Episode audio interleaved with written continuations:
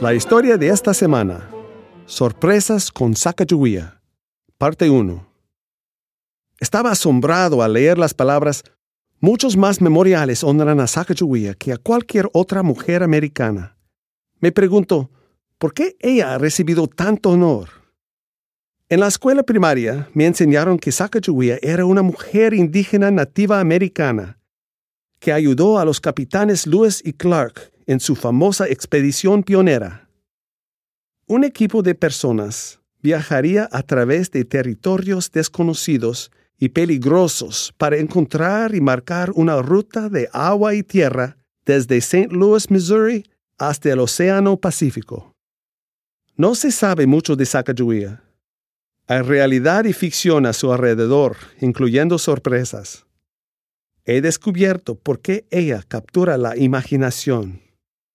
En esa importante exploración, ella era la única mujer, una adolescente de 16 años, con al menos 30 hombres. Ella era la única indígena. Por año y medio se escribió de Sacagawea en expedientes históricos escritos a mano, comenzando el 11 de noviembre de 1804. Comentarios dispersos se hicieron acerca de ella en diarios mantenidos por los miembros de la expedición. Ella también está en la historia oral indígena americana.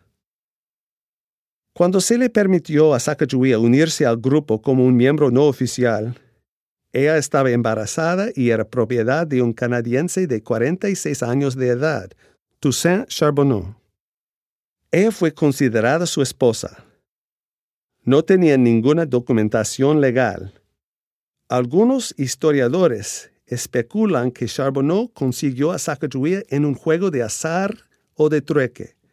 Él era un don nadie. Los indios hacían ridículo de él. Tomó a muchas esposas indias a lo largo de sus años adultos y aún en su década de los ochenta. Era miserable y ruin. Luis y Clark defendieron a Sacagawea contra intentos de Charbonneau a golpearla. Era torpe con los caballos y barcos. Sin embargo, fue contratado para ser intérprete para la expedición de Lewis y Clark. Charbonneau no podía hablar bien las lenguas indígenas. Sin embargo, era un comunicador eficiente en el uso del lenguaje de señas.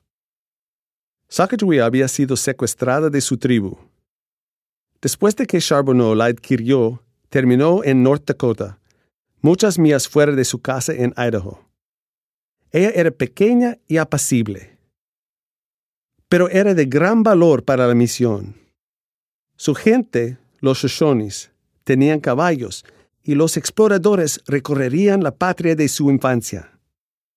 Ella podría ayudar como guía e intérprete. Los capitanes Lewis y Clark esperaban que el bebé de Sacagawea naciera antes del viaje. El capitán Lewis registró que no estaban preparados para el parto durante el viaje. Los diarios de cuatro miembros registraron que el parto de Sacagawea fue largo y difícil. Un miembro del viaje, Husome, sugirió, He oído que el polvo de una serpiente de cascabel puede ayudar al parto. Capitán Luis respondió, Podemos probar. Tengo un cascabel. Husome partió la serpiente cascabel en trocitos y los mezcló con agua.